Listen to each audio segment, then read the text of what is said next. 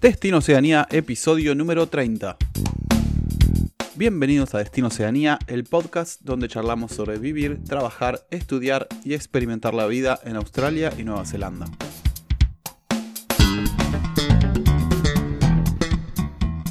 Bueno amigos, amigas, buenas tardes, buenos días, buenas noches. Depende de dónde se encuentren en este momento, en qué lugar del mundo. En este episodio vamos a charlar con Dietrich Truchses. Eh, difícil pronunciar el nombre, pero lo, lo logré.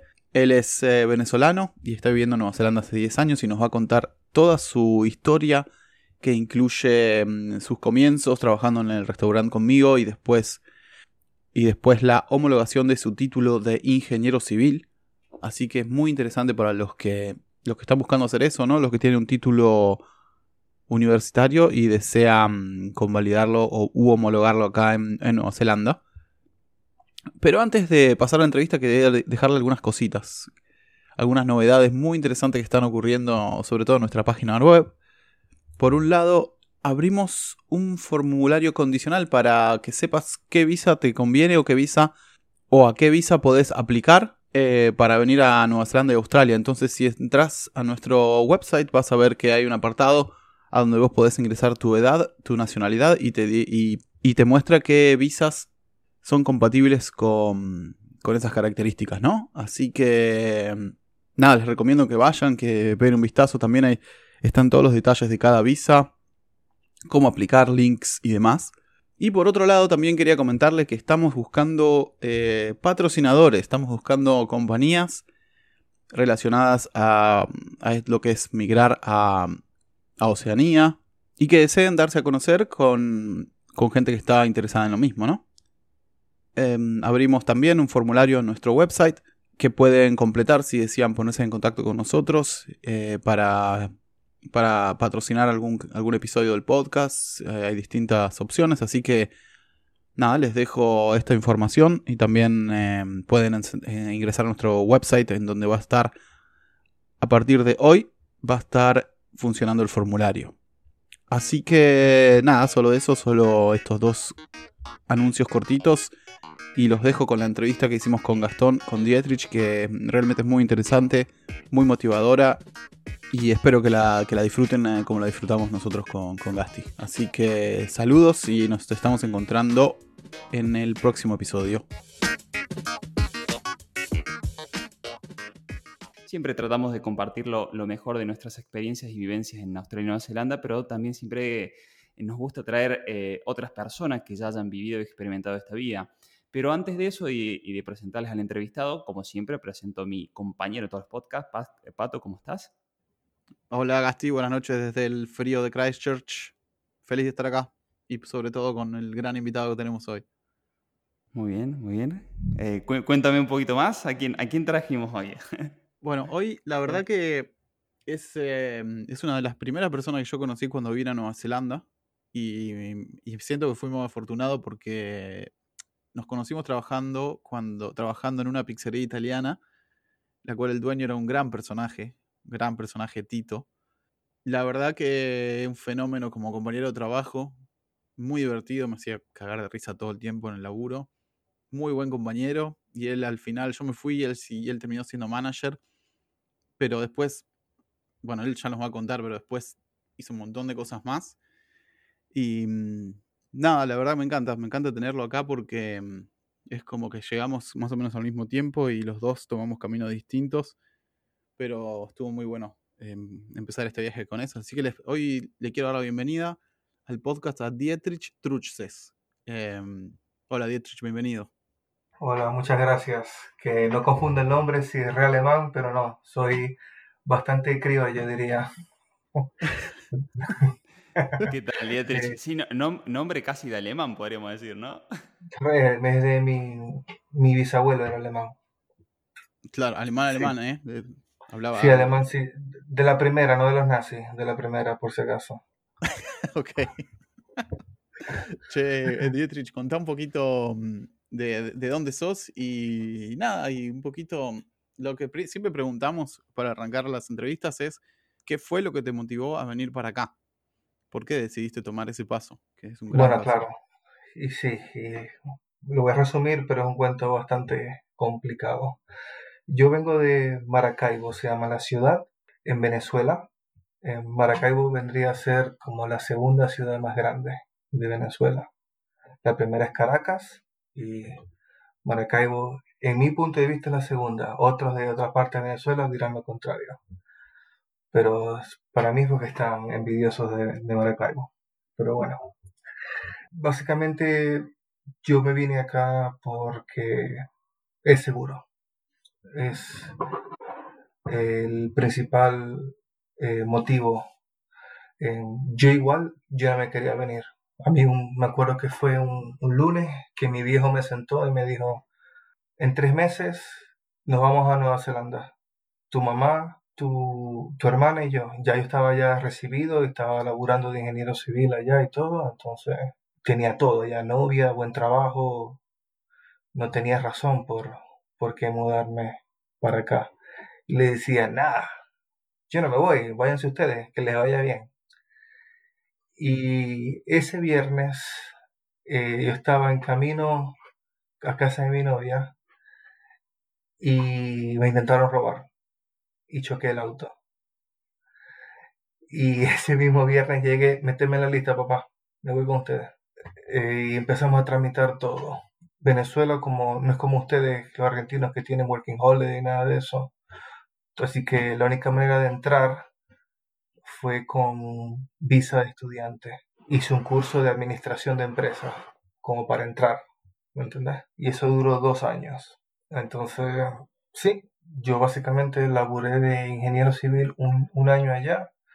Tenía un trabajo, tenía a 100 personas a mi cargo, estábamos haciendo 100 casas y mi primer trabajo acá a las tres semanas de llegar fue lavaplatos en, en la pizzería italiana que te conocí. Claro, es verdad, vos empezaste como lavaplatos ahí. Sí, y ahora que los odiaba a todos ustedes, yo lavando platos y ustedes afuera, eh, atendiendo mesas, y yo les decía, les deseaba de todo que se caigan, que les pase algo, y yo, yo acá mojado. Sí, sí, eh, fue un shock, no te lo voy a negar, eh, tener un trabajo donde, donde es muy loco. Jefe, estabas, estabas bien trabajando de ingeniero civil en, en, tu país. Sí. Y de golpe en un fin de semana te cambió la, te cambió la vida, te cambió toda tu realidad. Todo, todo. Yo me acuerdo que lo que más me costó fue dejar a mi perro, creo. Antes que la novia de mis padres fue dejar a mi perro. sí, te entiendo mm. igual, te entiendo. Y ahora eso fue en el 2012. Me acuerdo, yo llegué en mayo, 31 de, 30 de mayo de 2012. Nunca se me olvida. Con dos maletas, más nada. Todo lo demás lo regalé o lo vendí. Me acuerdo que mi primer shift de lavaplatos, eh, a lo que llegué a la casa, la piel se me caía de las manos de estar ocho horas con las manos llenas de químicos y agua. Sí, sí, me costó bastante me costó bastante emocionalmente. Yo dije, me quiero regresar ya. ¿Qué estoy haciendo acá? Sos el primera persona que entrevistamos que vino medio eh, en contra de su voluntad, en cierta manera. Sí, o sea, sí, pero no, porque, digamos, si no hubiese tenido ese problema de inseguridad, capaz que te hubieses preferido quedar allá, ¿no? Totalmente, totalmente.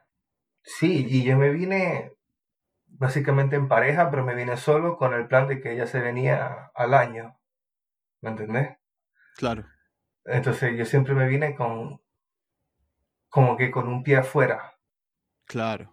Como pensando que, bueno, esto es temporal y después cuando se arregle un poco vuelvo. Vuelvo no, o no, e, ella era, no, era no, está viva, creo que está viva, no sé, tengo diferencia con ella. Eh, eh, también era americana, entonces el plan era irnos a Estados Unidos. Ah, ahí claro. Sí. Así que, bueno, eh, llegaron prácticamente a la misma época, llegan más de los dos, tanto vos, Pato, como Dietrich, 10 eh, años en Nueva Zelanda, ¿verdad? Totalmente, sí. Y bueno, pero Dietrich, vos siempre fuiste muy, em, muy de ir para adelante, muy cara dura. Eh, una de las personas más cara dura que conocí en mi vida. Y así te empezando de lavaplatos, terminaste de, manager ahí en, la pizzería, ¿no? Sí, sí. Trabajar para Tito, la verdad que uno, aprende bastante, bueno y malo. Sí, por lo menos aprendes a, a cómo exprimir al máximo un negocio de un restaurante. ¿Era, no, o no? Sí, ¿sabés que me la encontré hace como dos meses? Está igualito, hijo de puta calvo, nunca se va a morir. Está igualito. Ese era, era un personaje, este, a veces se enojaba con los empleados, con todo, dijo, no, no, no vengan, no venga nadie. Y abría el restaurante solo. Eh, eh, eh, cocinaba las pizzas, atendía las mesas, cobraba todo solo en el Ay, qué, restaurante. qué El- personaje. El loco, de- vamos a dejar el link porque también estaba en la tele, ¿te acordás? Él salía a cocinar en la tele porque era actor también. Un personaje, un Ah, italiano, pero Sí, recontra sí, sí, italiano, sí. De Puglia. de Puglia. Ah, o sea que se han juntado tres personajes ahí. eh, ustedes dos y el, y el dueño otros. del. No, eso era, eso era una banda. Éramos todos de México, de Brasil, Sí. Argentina, Chile. La verdad, Salíamos italiano después, terminamos solamente era el- Tito. Sí, pero, sí, pero hacíamos, él, él nos hacía a todos hablar como con tonada italiana, como que, como que éramos todos iti- italianos. Decía, total no saben, no saben, ustedes son de otro país, ustedes pongan tonada italiana y son todos italianos acá. Claro, Sí, claro. Y me decía, Vito. No, what's Vito, your name? sí? What's your name? Dietrich. No, no, no, no, no, Vito. Vito, ¿por qué le cambió el nombre? Como el del padrino, ¿viste la película del padrino? Como- Sí, claro. sí. Hasta el sol de hoy, varios italianos de ahí de Panevina, que los tengo en Instagram y eso, me dicen Vito, no me dicen Dietrich. Sí, sí. Che, ¿qué trabajaste un año o algo así? Y después ya conseguiste trabajo de, de tu profesión, ¿no? No, para nada. Ajá. Eh, mira, yo después de Panevina me fui de mozo a otro restaurante. Ahí duré 3, 4 meses porque era trabajo de noche, o sea, hasta las 3 de la mañana, y yo tenía que estudiar al día siguiente. Sí. no daba abasto. Y ahí duré 3, 4 meses y me fui a trabajar a Pandoro, que son baristas, café, un café. Sí. Yo terminé de estudiar.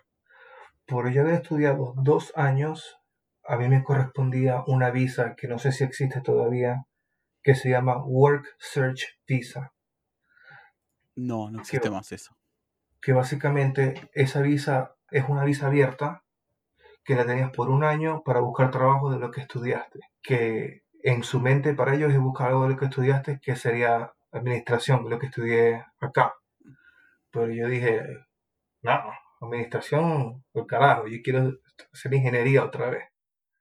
Yo no conseguía, no conseguía de ingeniero, no conseguía nada. Yo pensé que iba a ser fácil, porque ya tenía un año de experiencia y había hecho, había hecho cosas en Venezuela, pero ¿Tuviste que hacer algo para, para validar el título? Diciendo, sí, sí, después te cuento de eso.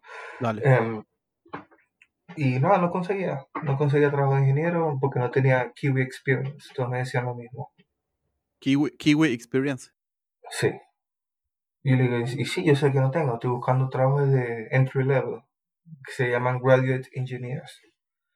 Conseguí una pasantía no paga que me había recomendado mi viejo que llamara al dueño de la empresa que se llama, se llama Mark Carney y en Terra, en Terra se llama la empresa. Me ayudó mucho ese tipo, hice la pasantía y después me fui y, y, bueno, gracias, no me ofrecieron trabajo. Dos, dos meses antes de que se me acabara la visa y no sabía qué iba a hacer, me llamaron para ofrecerme trabajo. Y, le dije, sí, claro que lo quiero.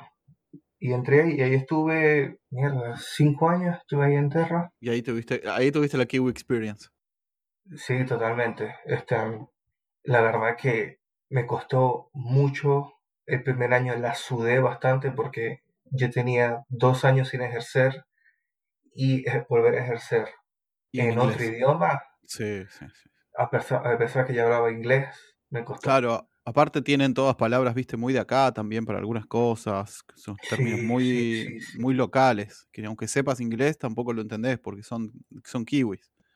To- Totalmente, totalmente. Es el slang, ¿no? De, de cada uno, de cada lugar. Sí, el slang y las maneras de, de de trabajar, todo es como acostumbrarte a una cultura de trabajo también. Sí, Dietrich, entonces eh, tú arrancaste en, ese, en esa empresa con una pasantía no paga, o sea, fuiste a... De a lavaplatos de nuevo. que- de- Fuiste de claro, de ingeniero, de ingeniería civil. Claro, algo así. Pero, y después que te contrataron, le gustaba cómo trabajabas y te contrataron para seguir con ellos, ¿verdad? ¿Una cosa así? correcto. Ahí va, Este, muy bien. pero, ¿qué está pasando ahora con estas empresas? Consultoría se le dice, consultancies. Em, ahora, 2022, eh, como está la inflación arriba, nadie está construyendo, entonces muchos están cerrando o no están Mm. contratando. Claro. Ahora 2022. Depende de dónde. Eso igual es muy sec- de sectores, ¿eh? Porque acá en, en- acá en, la- en Christchurch se está moviendo todo, en todo Canterbury, viste, alrededor de Christchurch hay bastante. Sí. Pero Ahora están estamos- quisiendo mover la población, poblar más para acá, porque Oakland, viste, que está bastante saturado. Donde está, él está, eh, eh, Dietz está en Oakland, no lo dijimos eso. Ojo, sí, yo de Nueva Zelanda conozco Auckland, Queenstown, un día en Wellington y me y dije, ¿qué mierda hago acá? Me fui. Em, y las playas, no, no he, no he viajado mucho. Toda la experiencia que ustedes han hecho de Working Holiday, viajar por Nueva Zelanda, yo no he podido hacer eso. Vos fuiste a- a- directo a Oakland y te afincaste ahí de una. Sí, porque mi plan sí era más diferente. Yo, yo era poner raíces lo más posible porque yo no tengo nada en, en- en Venezuela, nada, ni, ni un par de medias tengo en Venezuela. Mis viejos están acá. Ellos Claro. llegaron al, al año de que yo llegué, también con visa de estudiante. Mirá, Eh, sí, ¿y tu viejo éramos- cuán- cuántos años tenía más o menos cuando llegó? papá llegó con 50 y 50 y- 52. Claro, to- todo, toda una vida ya en, ahí en Venezuela y cambió, hicieron un cambio ahí drástico. Y, Qué loco, a esa pero, edad, ¿eh? Pero bueno, eh, y, Mira, pero día de hoy... eh, Esto nunca se me olvida lo que me dijo cuando lo estaba ayudando a llevar las maletas al departamento, porque vivíamos los cuatro en un departamento de dos habitaciones. Yo compartía con mi hermana por dos años. Cuando subimos todas las maletas, que eran siete, y yo lo veo que se queda mirando las siete maletas, y le digo, ¿qué te pasa? Y que no es fácil, me dice, Claro, ver la mitad de tu vida resumida en siete maletas. qué loco. Y yo, mierda. Claro, para él sí, 50 y 52 años, y lo que, lo que le quedan para demostrar sus, 50 y- sus 52 años son 7 maletas, porque no le Mm. queda más nada. Eh, y, Claro. y yo, mierda, de ahí le di un abrazo y, y como que, ah, papá, pasa nada, ¿qué tal? Em, Totalmente, sí, sí, una deci- decisión muy valiente hacerlo con, Sí, no, con no, no. con una familia. No, no, no, no, no. Las bolas del tamaño de un termotanque tiene mi viejo. Yo no me puedo hacer eso. Sí. bueno, ahora vos sos padre y seguro también lo harías cualquier cosa por, por la familia. Ah, sí, sí, sí, sí. Die- Dietrich, te- otra, otra consulta. Eh, te has, eh, me imagino, 10 años te has adaptado súper bien, ¿no? Ya a la cultura kiwi, a la forma de vivir. Bueno, tenías a tus padres cerca también, un poco, un poco de vida como en Venezuela, pero con otra cultura, ¿verdad? Mira, vida totalmente la, que tenía en Venezuela, eh, ya eso no, no existe para nada, la vida que tenía en Venezuela. Este, yo diría que me adapté al estilo de vida kiwi. Un ejemplo, cenamos acá en la casa máximo cinco y media, seis, estamos ya todos cenados. Eh, los nenes a dormir seis y media, siete, y nosotros a dormir porque estamos ya muertos a las ocho, ocho y media. Claro. En Venezuela, yo capaz dejábamos a los, si tuviera esposa en Venezuela, dejábamos a los nenes con la nana y no, y nos fuéramos a comer a la, a la noche, a donde sea. Es, es muy de fiesta. Y me acuerdo que mis viejos también, cuando yo era pequeño, me llevaban siempre, tengo sueño, y me, me explicaban, dormite en la silla, pegados sillas juntas Sí. y dormite. La popular. Eso acá no, no lo haría y creo que no, no lo he visto nunca. Mentira, lo vi una vez en una fiesta latina, por supuesto, pero no lo vi más nunca. Lo que pasa es que mm, si no estás siempre viviendo con un pie acá y otro pie en otro lado, ¿no? También. Totalmente, yo, yo cambié el chip. La verdad que tanto así que mi hermana acaba de venir de Miami de, de vacaciones y me, pa- me pasaba fotos de la comida de Venezuela y a mí no me, no me mata, ¿eh? eso. Yo quedé como que, ah, sí, ok, ajá, te comiste un patacón, le llamamos, y yo, "Ah, bueno, ok, ajá, te lo comiste, chévere. ¿Qué querés? ¿Te, un trofeo? ¿Qué querés? Se entiendo. No, a mí con la comida todavía me pasa, porque es tan distinta a la de allá que eso, eso creo que no, no lo voy a sí, superar nunca. Este, no, totalmente. Em, yo diría que el estilo de vida es totalmente de acá. Lo opuesto, ¿eh? Totalmente. Sí, viste, es muy loco. Lo que no dejo es el whisky. Por nada en el mundo dejaría el whisky. Claro. Este, Eso sí, voy a seguir bebiendo whisky hasta el día que me muera, así sea mañana. Che, Dietrich, ¿y hay, em, hay, una, hay muchos eh, venezolanos allá? ¿Hay, hay- ¿Tenés una comunidad? ¿Se juntan o, o no hacen mucho? No, yo que conozco unos, em, conozco varios, pero no, no nos juntamos. Yo, uno trabaja conmigo, conmigo en mi trabajo y, y me junto con él este, en el trabajo, como almorzamos y eso, pero él está soltero y sin hijos, trabaja de ingeniero, entonces se la pasa de joda. O me dice, nos juntamos para las nueve de la noche, algo así, vamos a salir a las nueve. Y yo, ¿te pasa a las nueve? A las nueve ya yo estoy ya durmiéndome. Claro. Estás totalmente ya metido en la idiosincrasia y cultura kiwi, haciendo ese, ese ritmo de vida de me levanto muy temprano y me acuesto muy temprano, ¿no? Por los nenes, no es por, no es por decisión, no es porque yo quiera. ¿Por qué se despiertan hasta el sol de hoy? No sé. Por esta grabación se la voy a enseñar cuando tengan 10, 10, 15 años. Miren, miren pendejitos lo que me hacían hacer antes. ¿Ven estas patas de gallo, estas arrugas, producto de ustedes? No, no, no. Yo cuando estén grandes yo lo, voy- lo voy a despertar, cuando tengan 15, 16, a las 5. ¿Por qué me despertaste? Ah, porque vos me lo haces a mí cuando eres bebé. La venganza. Fuma- Fúmatela. Eh, Dietrich, ahora te, te sigo preguntando yo. Entonces nos contaste que al inicio hiciste esto de eh, que llegaste con una visa de estudiante, tú empezaste como lavaplatos, después pudiste hacer una pasantía no, no paga para en- entrar a trabajar de ingeniero como, como lo hacías en Venezuela, y después pasaste una visa, que creo que comentaste algo de work y, work y no sé, work y no sé qué más. Work que no Search más, ese Visa. ah, Work Search. ¿Cómo, ¿Cómo fue el camino hasta que llegaste hoy? Porque hoy sos, eh, ya tenés la ciudadanía neozelandesa. ¿Cómo, fue, Sí. ¿Cómo siguió el camino ese hasta que llegaste a la, a la ciudadanía neozelandesa? Bueno, después de la Work Search Visa, a mi, el contrato que yo tenía con Terra y luego pasaba a ser permanent. Entonces, esos 90 días estaba ahí casi que 14 horas todos los días para tratar de aprender lo más posible porque yo sabía que esa era, esta era mi última bala. Si, si no quedaba acá, se me jodía todo. Em, y aprendí bastante. Em, leía todo lo que podía leer con respecto a ingeniería y el Oakland Council y Watercare, que son los organismos que manejan toda la parte de obras civiles acá en, en Oakland. Y después de los 90 días eh, me, me cambiaron el contrato a permanent y ese mismo día apliqué a una work visa con ellos, con esa empresa. Con esa visa, con esa work visa, apenas me la aprobaron, me metí en la página de Immigration y dije, voy a ver si tengo los puntos para aplicar a la, a la residencia. Y por haber estudiado acá, tenía los puntos. Entonces, apliqué a la residencia, apenas me dieron la work visa. Se tardó un año todo ese proceso O de sea, tener, de tener residencia. inst- casi instantáneamente que tuviste la Work Visa o que aplicaste la Work Visa, aplicaste simultáneamente a la residencia. Así, a mí Mirá. te diría que con dos meses de diferencia apliqué. Mirá. Desde que llegaste a Nueva Zelanda hasta que te dieron la residencia, ¿cuántos años? Tres años y medio. Mentira, cuatro años. Cuatro años. Vale, perfecto. Cuatro años. Claro, fuiste pasando de visa en visa eh, hasta que pudiste llegar a, a aplicar, sumaste los puntos necesarios y aplicar. Y la metiste mu- mucho el pecho, sí, sí. Le metiste mucho, muchas horas de laburo. Y de Sí, estudio, porque sí. en un momento estabas laburando de noche de mozo y estudiando. Uy, sí, eso me mató. Maldición, Claro. Yo no sé cómo, no sé cómo no terminé las drogas con eso, pero bueno, mejor. Sí, zafaste.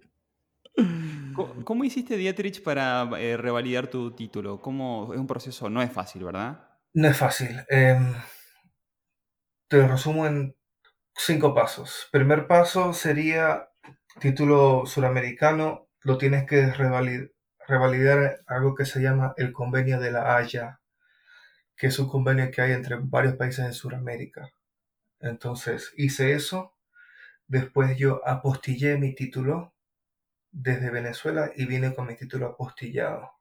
Este, y acá yo lo primero que hice fue mandar mi título al NCQA, que es el organismo que te dice si tú tienes un, un diploma, un bachelor, un master's. Sí, Cualquier es como, el, es como el, el que determina eh, qué evidencia tenés que presentar para que la profesión que vos querés validar sea, sea válida, ¿no? O sea, pueden ser tres años de experiencia, puede ser un título, es como Eh, un organismo. sí, no. Ajá, Em, porque a mí el CQA me dijo, y eso no me enteré hasta que apliqué la residencia, tu título es un level 7, sí, pero no te estamos revalidando que sos ingeniero. ajá. Solamente estamos diciendo que tenés un título level 7. Y yo, pero ¿cómo es eso? Le decía yo. Por eso se tardó mi residencia un año. Porque normalmente son tres meses. Y yo le decía, no, porque tú tienes que ahora hacer otro assessment con Engineering New Zealand, que es el organismo que, que regula acá los ingenieros. Yo me tardé en hacer eso porque ya me habían dado la visa de trabajo y al final la residencia me la dieron. Entonces yo dije, ¿para qué voy a hacer eso? Claro. Pero al final el, el dueño de la empresa me dijo, hacelo, lo tenés que hacer. Eh, dije, sí, sí, lo voy a hacer. Entonces yo tuve que hacer un assessment que se llama un competence assessment, que es básicamente que ellos chequean todo lo que estudiaste y ellos lo hacen un cross examination para ver si Claro. todo lo que tú estudiaste va- es, es lo mismo que ellos darían acá en el curso de ingeniería civil. O sea, vos le tenés que dar un- una copia del programa traducido y ellos lo comparan con el que hay acá. Basi- básicamente yo este, le pedí a, un- a mi tío que me mandara por correo, o sea, certificado por la, por la universidad, la descripción de cada materia que yo vi en la universidad.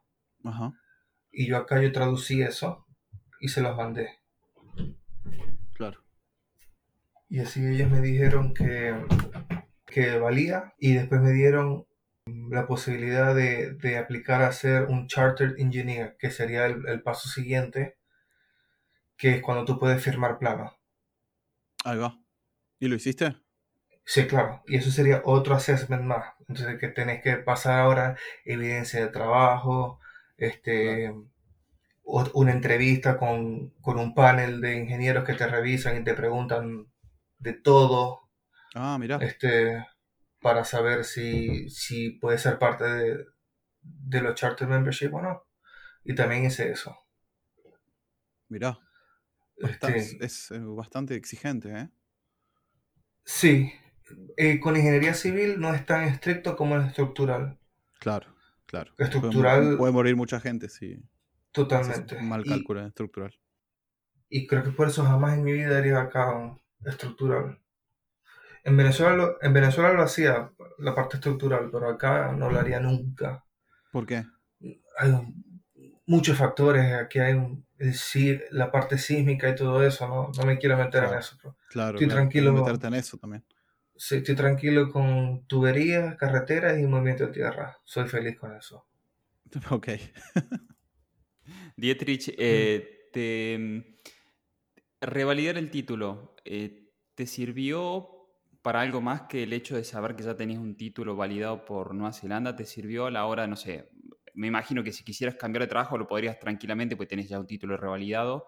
Si quisieras lar- largarte por tu cuenta también lo podrías hacer, pues ya tenés un título neozelandés. Y si te, te cambió algo a nivel salarial, decir, vale, ahora yo soy ingeniero civil neozelandés. Me cambió toda la vida por tener el título revalidado. Del día y la noche, te diría. Mirá. Porque me acuerdo cuando, cuando Joaquín, cuando mi esposa estaba embarazada de Joaquín y, y se nos venía la noche porque ella dejaba de trabajar y decía yo ya tengo que pensar a ganar más dinero y la única manera era de sacarme el, el chartership para ganar más dinero. Si no, no, no, no hubiéramos podido. La verdad no sé qué hubiera hecho si no hubiéramos podido. Con eso sí, eh, compramos casa, yo me cambié de laburo y uno de los factores por el que me cambié de laburo fue porque tenía el chartership. Claro. Y hasta, el sol, hasta, hasta hoy me ofrecen trabajo empresas por, por eso. Porque eso demuestra que tienes experiencia, que, que no sos que no sos ningún boludo, ¿me entendés? Claro, y que pasaste ese filtro que recontra estricto de los ingenieros que te, que te toman el, el examen y demás también. Correcto. ¿Tiene un, es, es muy caro eso, aplicar a eso, Dietrich? Eh, creo que cuesta como dos mil dólares. Pero igual te, lo paga la empresa que lo está ah, haciendo. Pues. claro. Porque eso, eso, lo tienes que hacer sponsorizado por una empresa. O sea, tú no puedes ser charter engineer si no demuestras experiencia en Nueva Zelanda. Claro. Eh, Dietrich, bueno, ya nos contaste todo este, el tema del, del camino largo, pero que bueno, después con mucha actitud has, ido superando todos los obstáculos y hoy ya, ya estás, eh, diríamos, con una vida toda eh, prácticamente hecha en el sentido que estás afincado culturalmente en un nuevo país, que Nueva Zelanda, que tienes un título revalidado, que ya tenés una familia allá. Eh, pero también sabemos que tu padre tiene un emprendimiento. ¿Podés contarnos un poquito de eso? Porque esto, este emprendimiento, contanos primero el emprendimiento y si esto lo ha hecho en Nueva Zelanda o lo ha hecho en Venezuela. ¿Puede ser? Sí, sí, sí.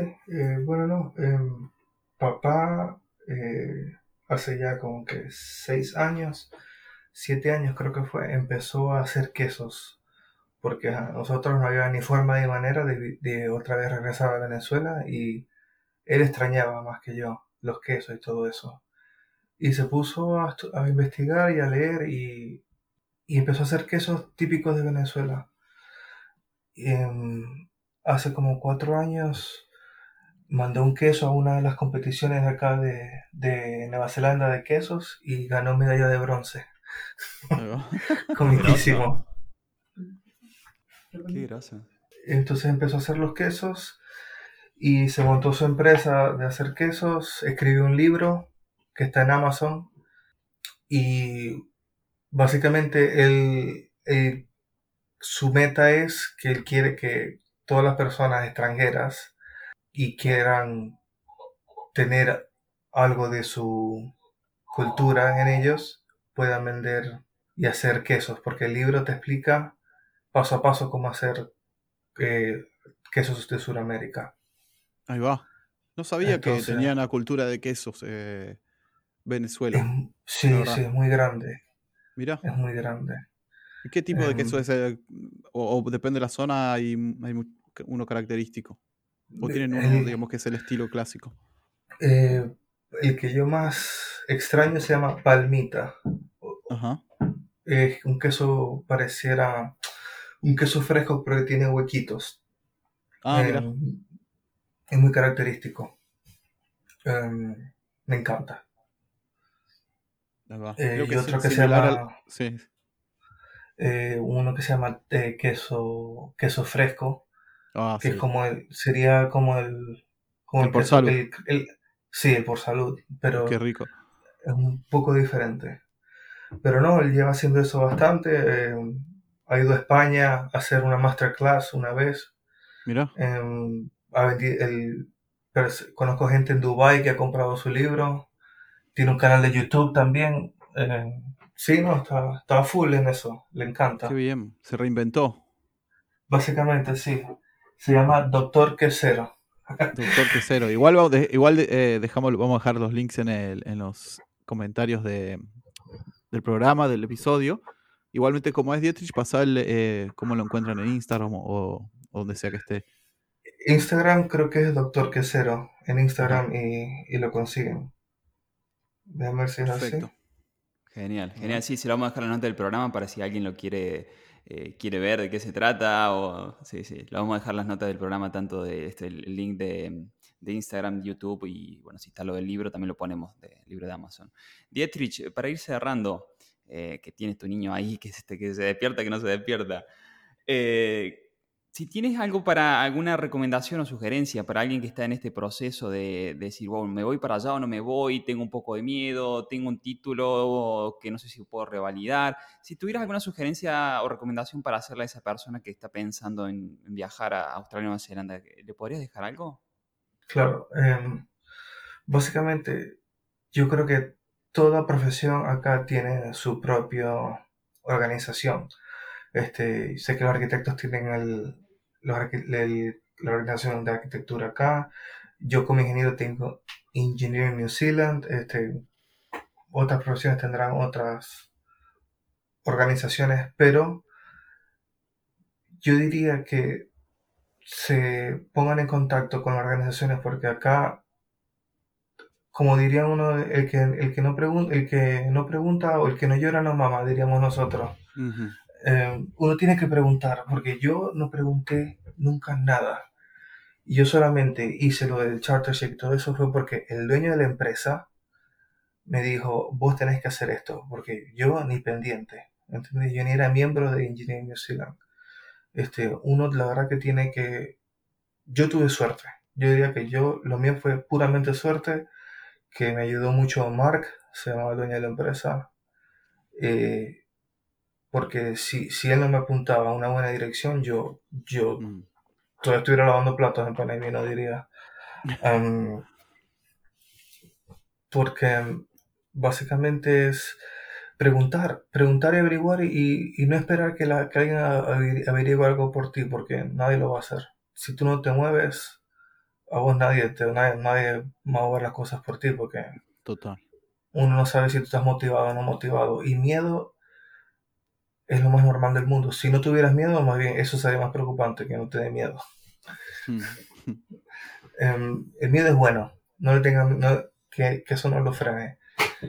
Yo, los primer, el primer año de acá yo tenía miedo. O sea, a mí, a mí, Nueva Zelanda me vino a gustar fue al, al año y medio, fue que acá me, me gustó Nueva Zelanda. A mí, al principio no, no me gustaba. Mm.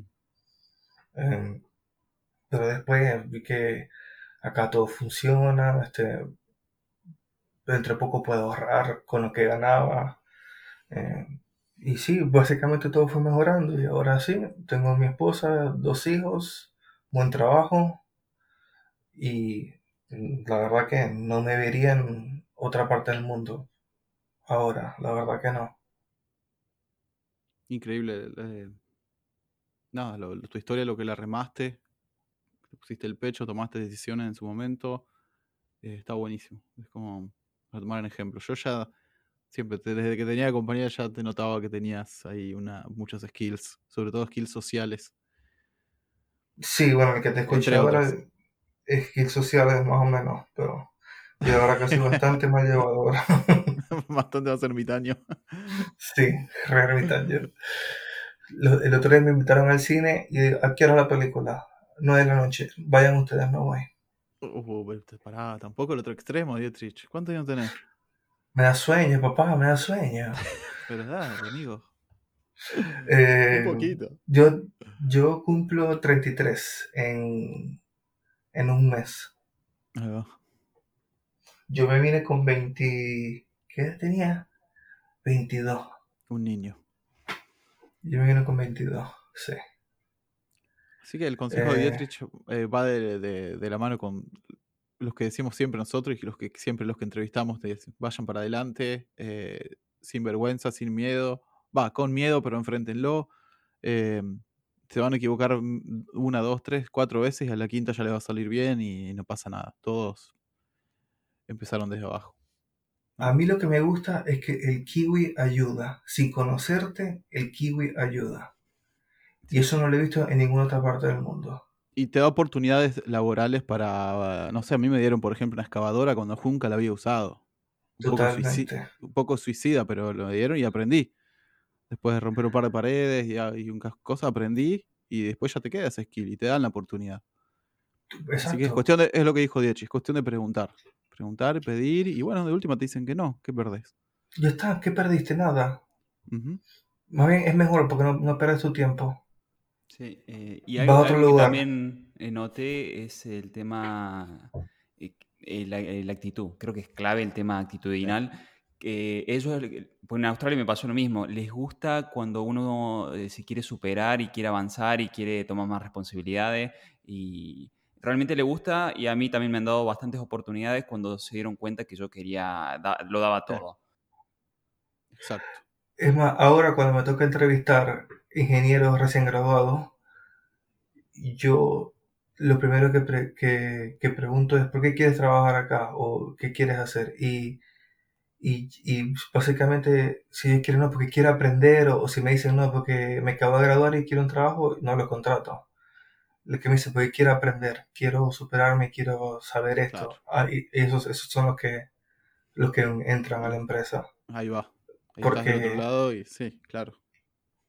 Este, y sí, que loco, o sea, sí se puede. Yo vine con 22 años, cero experiencia en Nueva Zelanda, con dos maletas y dinero suficiente para sobrevivir un mes. Después de ahí no tenía más nada. Mira, y yo no soy la persona más brillante del mundo. Yo, si no sumo con la calculadora, no sumo. Y, y si yo puedo, cualquiera puede, la verdad. Es cuestión de, de, como diría uno, chupar limón un tiempo y después viene lo mejor. Claro. Bueno, Dietrich, eh, muchísimas gracias por contar tu experiencia y, esto, compartirlo con, porque bueno, va a, estar, en el podcast, obviamente, de, y esto, conocer tu historia realmente es, es, muy motivante, inclusive para mí que yo ya he hecho también la experiencia, pero cuando vas contando esas cosas me hace revivir un montón de, de sensaciones, de, experiencias que tuve ahí en, en, Australia y la verdad que me encanta. Así que nada, agradecértelo de corazón. Eh, les vamos a dejar, ya saben, los links en, en las notas del programa si quieren conocer ahí la, la historia del padre de, Dietrich y su emprendimiento en Nueva Zelanda. Eh, y bueno, nada, eso, gracias, de decirles muchas gracias de vuelta por, por dejarnos esas cinco estrellas en Spotify, en, en Apple Podcasts, esos comentarios y me gusta en, en iBox eh, y en Google Podcast. Y será hasta el próximo episodio. Exactamente. Muchas gracias, Dietrich. Te quiero mucho, hermano. Y voy a andar por Oakland en breve, así que te voy a ir a visitar. Listo, nos tomamos unos whisky y vení a casa por un asado. Eh, Gasti, un placer conocerte. La verdad, de corazón, gracias por pensar en mí para la entrevista. ¿no? Me gustó muchísimo. Cuando quieran hablar otra vez de lo que sea, avísenme. Aquí siempre estamos a la orden. Abrazo grande a los dos. Espectacular. Bueno, nos estamos viendo en la próxima. Adiós. Adiós.